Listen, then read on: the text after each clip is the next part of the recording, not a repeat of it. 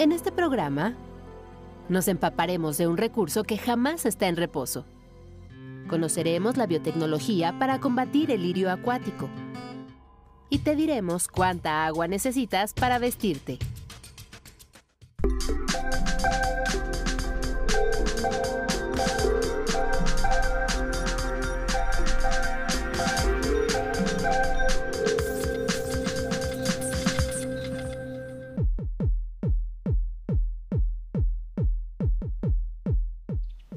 Bienvenidos a Factor Ciencia, yo soy Alejandro García Moreno y en esta ocasión me encuentro en Jutepec, Morelos. Estamos en el Instituto Mexicano de Tecnología del Agua. Es una institución que este año cumple tres décadas de estar desarrollando conocimientos e innovaciones, todo ello para un mejor aprovechamiento del agua. Quédate con nosotros, comenzamos Factor Ciencia.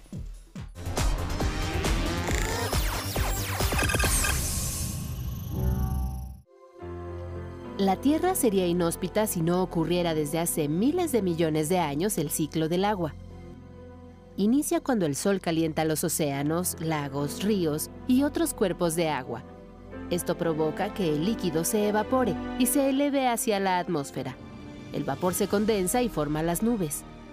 Cuando las partículas que forman las nubes colisionan, se unen y aumentan de tamaño así como de peso, por lo que se precipitan en forma de lluvia, granizo o nieve. Así regresa una vez más a los cuerpos de agua. Parte de este líquido también se filtra en la Tierra, formando ríos subterráneos. Sigamos aprendiendo de este recurso vital.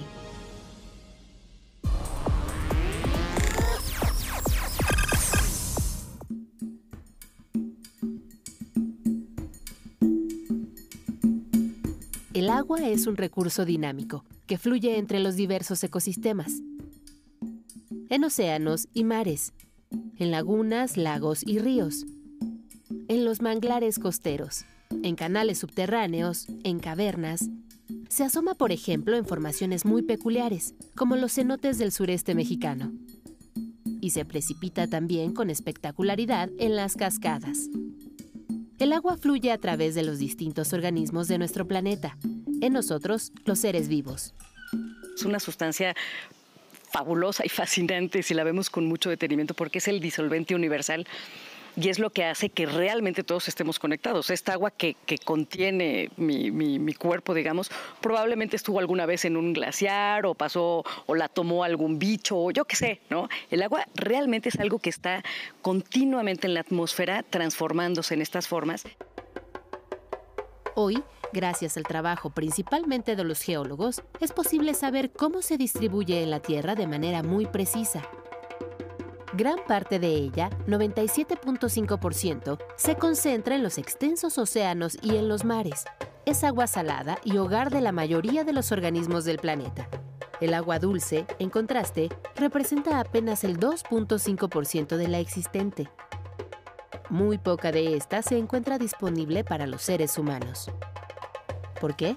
Casi toda, 69.5% se concentra en los glaciares, principalmente los polares y en los suelos congelados. Aunque con el calentamiento del planeta los glaciares sufren una dramática disminución de su superficie y espesor. El 30.1% restante se localiza en el subsuelo y debe extraerse por medio de bombeo en pozos. O bien, esperar a que fluya a los cuerpos hídricos superficiales, lagunas, lagos y ríos, que equivalen a solo 0.4% del agua corriente. El primer usuario del agua son los ecosistemas, eh, que, de forma gratuita nos regalan una bola de servicios ambientales que purifican el agua, que hacen que se, que se vayan a los mantos acuíferos. Es increíble pensar que del agua superficial, únicamente 0.8% es la que contienen plantas y animales, incluidos nosotros, los seres humanos. Ante este panorama, los especialistas llaman a adquirir conciencia respecto a su consumo, sobre todo si consideramos que gran parte de la que empleamos se destina a la agricultura. Por otro lado, las actividades humanas, agrícolas, industriales y urbanas generan descargas que contaminan los cuerpos de agua. Los expertos se pronuncian por ampliar los sistemas de tratamiento y realizar un uso más razonable de este recurso, indispensable para la vida.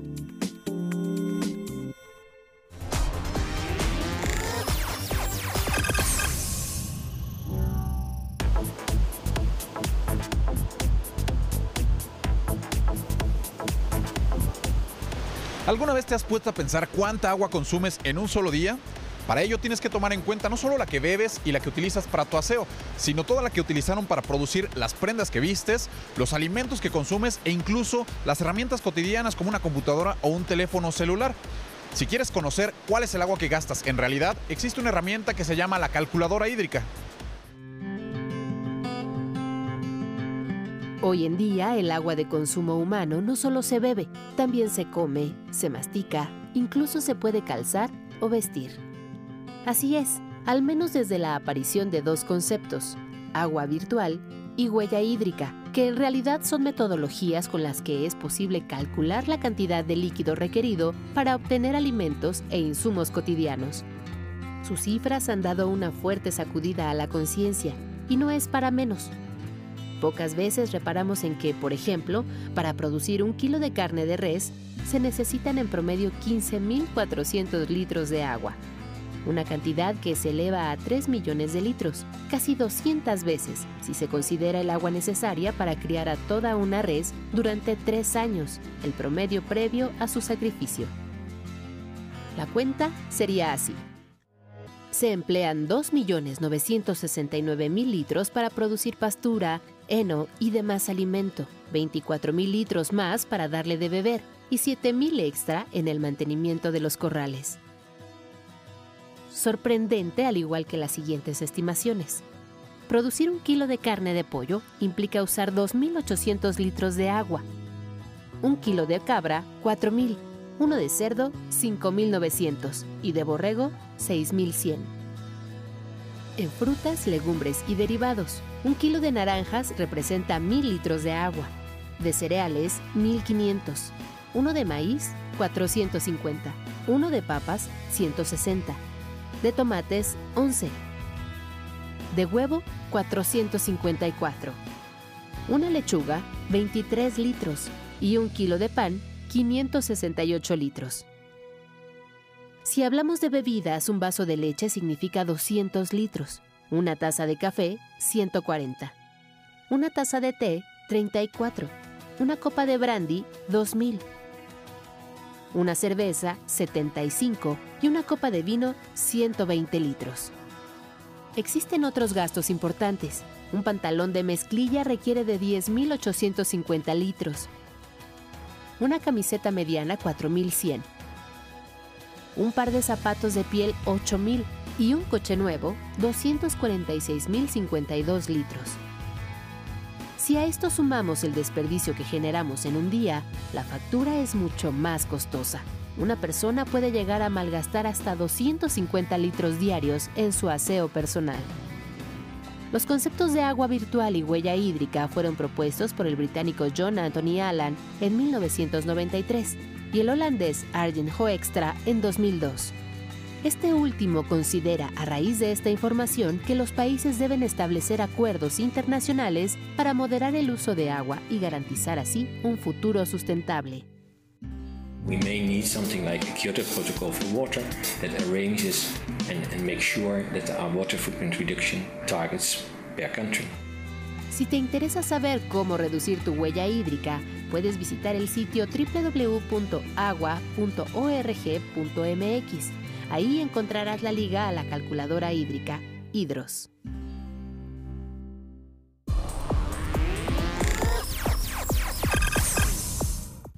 Acabamos de ver cómo se calcula nuestra huella hídrica, es decir, el impacto que tenemos en el consumo de agua. Ahora te voy a presentar tecnologías que nos van a ayudar a tener un uso más responsable del vital líquido y para ello estoy con Sandra Vázquez, ella es especialista en hidráulica del IMTA y bueno, pues nos vas a platicar sobre esta casa sustentable y cómo podemos tener un uso responsable del agua. Sandra, muchas gracias. Gracias a ustedes. Bueno, esta es nuestra casa ecológica, un modelo demostrativo que es autosuficiente en agua y energía. en el que conjuntamos tecnologías apropiadas, ecotecnias o tecnologías alternas tanto para el abastecimiento del agua mediante captación de agua de lluvia, tratamiento de las aguas residuales, tanto negras como grises, y una vez tratadas, su reuso en alguna actividad productiva como es la agricultura a través de huertos familiares. Todo esto sin sacrificar la comodidad a la que estamos acostumbrados, ¿no? Porque, por ejemplo, bueno, entramos a esta casa y vemos que tú le abres a la llave y tienes agua, y es agua justamente que captan de la lluvia, ¿no? Y esa agua la vas a aprovechar a lo mejor para regar, para eh, pues tener algún otro, algún otro uso, lavar algunas cosas en el, exterior. Es, es importante esto que no se sacrifica la comodidad, Sandra. Así es, no sacrificas porque diseñas. Aquí en el instituto se parte de que todo debe ser responsablemente instalado y para eso hacemos los cálculos, los diseños, para que tengamos el agua que se requiere para una familia, en este caso de cinco habitantes, las dimensiones que tiene que tener nuestra cisterna para almacenar esa agua, cómo debe ser la tubería de conducción. Entonces, eh, basándonos en los diseños, tenemos el agua en cantidad, con calidad, y podemos descargarla también con los requisitos que nos pide la normatividad. ¿Es suficiente el agua que llueve aquí en nuestro país, por ejemplo, para, para que viva una familia todo el año, una familia de cinco personas? Depende de la región. También por eso vuelvo a lo del diseño, tenemos que analizar la precipitación de la zona. En el caso de Morelos, que es donde estamos, la precipitación es alta y suficiente para poder abastecer durante todo el año a una familia de cinco habitantes. Ya si nos vamos a otras regiones donde llueven menos de 400 milímetros al año, es muy difícil porque requerimos áreas de captación muy grandes. Entonces, este, el área de captación está en función de lo que llueve y por lo tanto en eso tenemos que jugar para saber en dónde es factible eh, captar el agua de lluvia. Y se pueden implementar sistemas híbridos también, o sea, depender un poco del agua de lluvia y otra parte del, del sistema eh, pues el sistema que nos ofrece el tradicional. Oye, pues este sería el modelo ideal de vivienda no solamente del presente, sino de las generaciones en el futuro. Esto es a lo que tendremos que estar volteando, Sandra. Así es, para ser autosustentables y usar eficientemente el agua y la energía. Yo te agradezco muchísimo la entrevista. Quédense con nosotros, continuamos.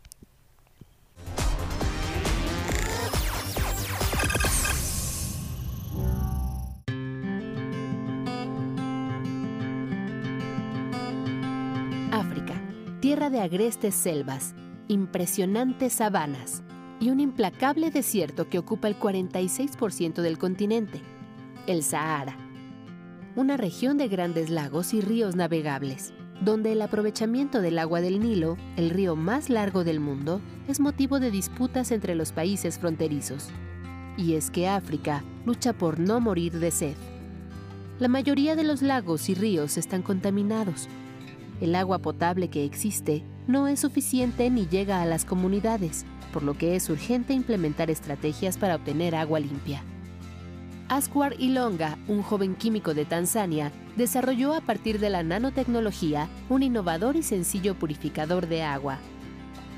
In Tanzania, 70% of households, of 9 million households, are not using any kind of a filter. That is how big the market is. That is in Tanzania alone. 9 million households. Then imagine in Kenya, Uganda, Ethiopia, Sub-Saharan Africa, India and elsewhere. So the market is very big.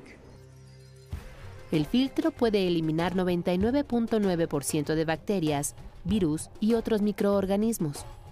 Es un gran beneficio en las zonas rurales, donde las mujeres africanas recorren largas distancias para obtener unos cuantos litros de agua agua contaminada que provoca enfermedades como cólera, malaria y tifoidea, que se propagan hasta convertirse en epidemias.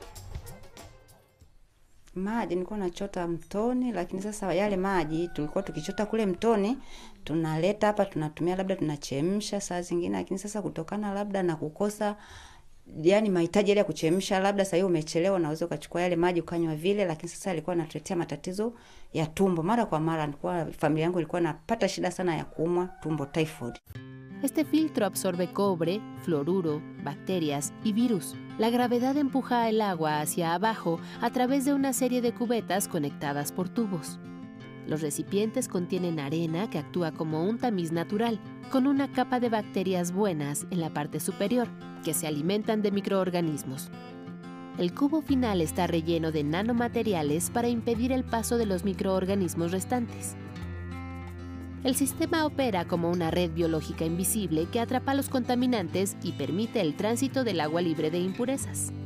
Ha sido tal el éxito del purificador que incluso hasta las escuelas lo han adquirido.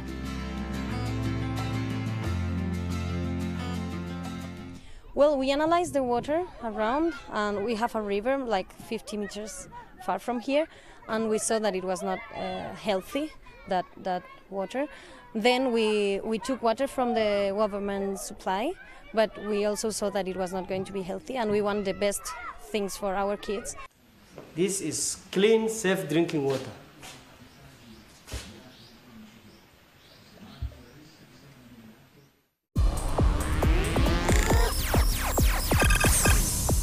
Estoy en el laboratorio de bioherbicidas y vamos a platicar con la doctora Marisela Martínez. Ella se encarga del desarrollo de mecanismos naturales para el control de plantas invasoras acuáticas. Doctora, platíquenos un poco sobre el trabajo que ustedes realizan aquí. Bueno, eh, como ustedes saben, uno de los problemas grandes en todo el mundo es la contaminación de los cuerpos de agua. ¿Cómo esos contaminantes ayudan a estas plantas? Primero porque vamos a tener sobre todo nitrógeno y fósforo. El nitrógeno nos ayuda a que las plantas estén verdes y bonitas y el fósforo nos ayuda a que las plantas producen flores. Las flores producen semillas, las semillas van a los cuerpos de agua y de ahí empieza la gran infestación que vemos. ¿Cuáles son esas plantas? La principal es el lirio acuático, que es la que ustedes pueden ver aquí. Aquí van a pasar dos cosas. La planta ocupa, va a utilizar el agua del embalse para ella misma, pero aparte por sus hojas va a evapotranspirar el agua. Eso es lo que se conoce como el ciclo del agua. Eso es lo que ocurre en un ecosistema terrestre. Pero ¿qué pasa en un ecosistema acuático? Que eh, el agua disponible para riego o para consumo humano se va a ver disminuida más o menos de 6 a 10 veces más que si no tuviera estas plantas. Estas plantas, cuando se mueren, van a ir a dar al fondo de la presa. Entonces, la presa, si tenía un volumen disponible de, un tamaño determinado, a medida que esta planta muere, va a ir asolvando, va creando lodos, tierra en el cuerpo de agua y entonces se va a disminuir notablemente el volumen disponible del agua. hemos comprobado que en estas plantas habitan vectores de enfermedades que son mortales para el ser humano. Un biopesticida es un organismo vivo que nos va a controlar otro organismo vivo. En este caso nosotros fuimos a todo el país a ver dos organismos que nos interesan. Por un lado, insectos y por otro lado, enfermedades de la planta que la puedan controlar. Y lo que vemos aquí es la acción combinada de los dos. El insecto se come a la planta, la rasga y produce este, estos síntomas, estas rasgaduras. El patógeno, si encuentra una herida, va a entrar a la planta y de esa manera, de esa forma sinérgica, vamos a poder destruir eficazmente esta planta. ¿Qué tipo de patógenos son los que ustedes están utilizando? Solamente hongos. No hemos, nosotros en nuestra investigación previa descubrimos que solamente son los hongos los que están atacando a esta planta. Esta biotecnología la hemos aplicado en otros países. hemos trabajado en China, hemos trabajado en, América del Sur, en Ecuador y en África sobre todo, con esta metodología. Pues ahí está, la ciencia de México también en otras fronteras. Doctora, le agradezco mucho la entrevista. Nosotros continuamos, quédense con nosotros. Hola, soy Areli Cáceres y quiero saber qué provoca tomar agua en exceso si yo empiezo a tomar más agua de la cuenta, porque tenemos un máximo. Si hablábamos hace rato que en una persona normal alrededor de 2 litros, 2 litros y medio, el doble es aceptable todavía. Sin embargo, como cualquiera que lo haya hecho es testigo, empieza a ir mucho al baño, porque el agua que no usamos, el agua que entra en exceso, tiene que salir por la orina. Y al hacerlo no se va como agua, como entró, se va con sales, sodio, cloro, potasio, bicarbonato. Y nos va depletando, o sea, vaciando de estos minerales, lo cual nos lleva primero a un estado de cansancio. La gente se siente cansada. Al tener menos concentración en sus líquidos, empieza a quedarse agua, agua líquida en el interior, podemos tener edemas. Y los edemas, según se localicen, tendrán diferente sintomatología.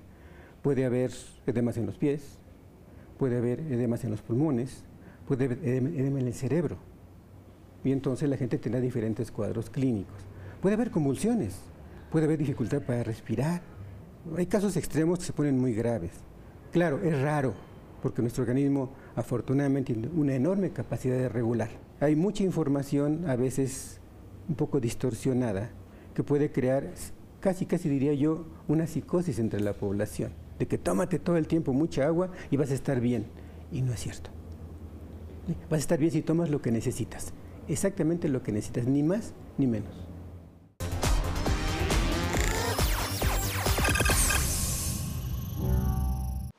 Ahora me encuentro en el laboratorio de hidráulica del IMTA y vamos a platicar con Gilberto Salgado. Él es especialista en hidráulica y nos va a explicar mucho sobre esta disciplina. Gilberto, muchas gracias por recibirnos. Gracias, bienvenidos. Ayúdanos a entender qué es lo que estudia la hidráulica. Bueno, la hidráulica es, un, es una parte de la mecánica de fluidos que se dedica precisamente al flujo del agua. En este laboratorio hacemos estudios básicos, es decir, como determinar coeficientes fundamentales para, para hacer el análisis de algún flujo o aplicados, como es el caso que tenemos ahorita. Es una obra hidráulica, en este caso es una presa que no está terminada. Tiene una escala 1 a 50. Esa es la escala geométrica. Pero además de la, de la geometría, también simulamos la hidrodinámica y la cinemática de la, de las, del flujo. Es decir, hacemos una representación a escala de las velocidades, de las fuerzas y de todos los fenómenos que se puedan presentar en, el flujo. Representamos el gasto, por ejemplo, en este caso el gasto en, prototipo es del orden de 5.000 metros cúbicos por segundo, pero aquí lo estamos representando con 300 litros por segundo.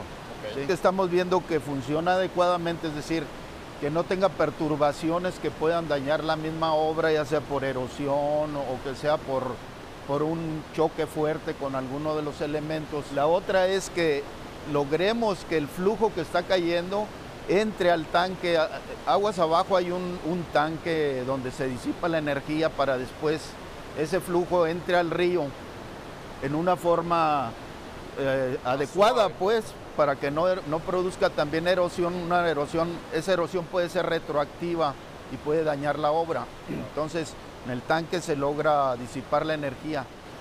Eh, hay casos como este en que el tanque no es suficiente, pero no se puede ampliar más porque está limitado en lo largo, en lo ancho y en la profundidad, no se puede ampliar más. Entonces lo que tenemos que hacer en este caso es disipar energía en la caída por eso se ven estos deflectores que mandamos el agua al aire y disipa energía en el aire, ¿no?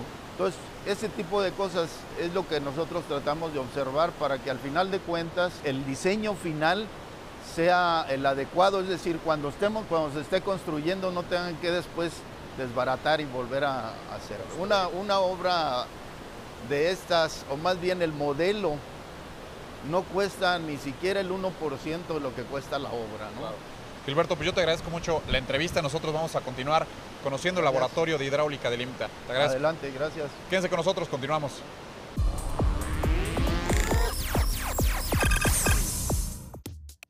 Es uno de los miles de millones de planetas que hay en el universo.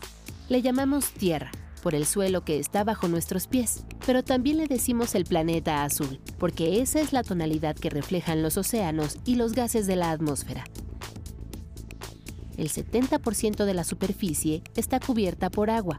Sin embargo, solo el 2.5% es agua dulce, distribuida en los polos, glaciares, acuíferos, ríos y lagos.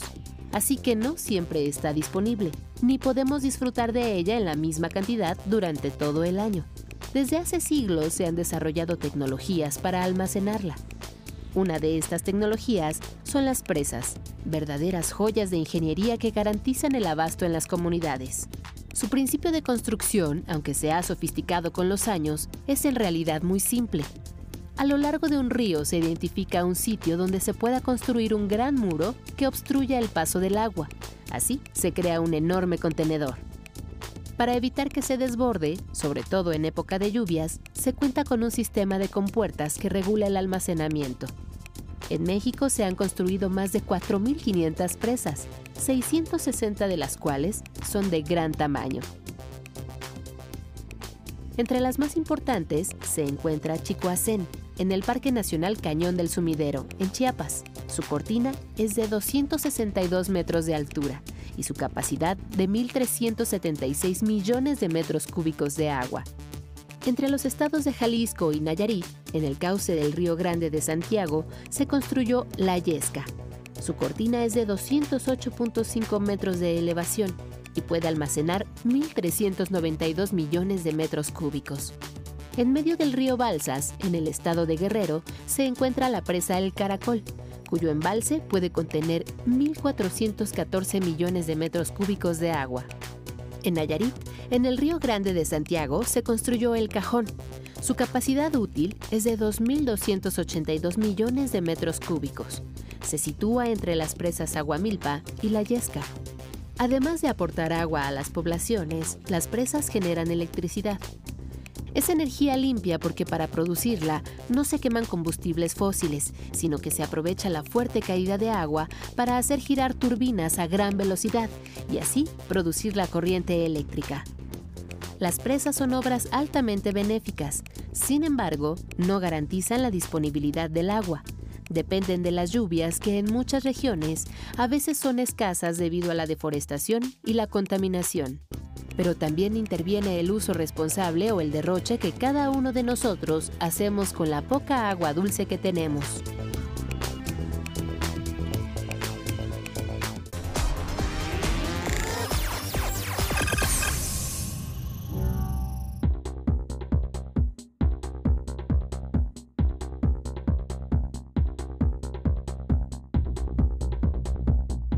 Espero que hayas disfrutado de este programa que realizamos en Jutepec, Morelos, en el Instituto Mexicano de Tecnología del Agua, y que hayas aprendido mucho más sobre este líquido que es tan fundamental para la vida de nuestro planeta. Yo te recuerdo que puedes seguirnos en Twitter, Facebook, visitar nuestro portal o descargar cualquiera de nuestros programas a través de iTunes. No olvides que seguimos investigando lo que ocurre en el mundo de la ciencia y la tecnología para llevarlo hasta tu pantalla. Yo soy Alejandro García Moreno y esto fue Factor Ciencia. Te espero la próxima semana.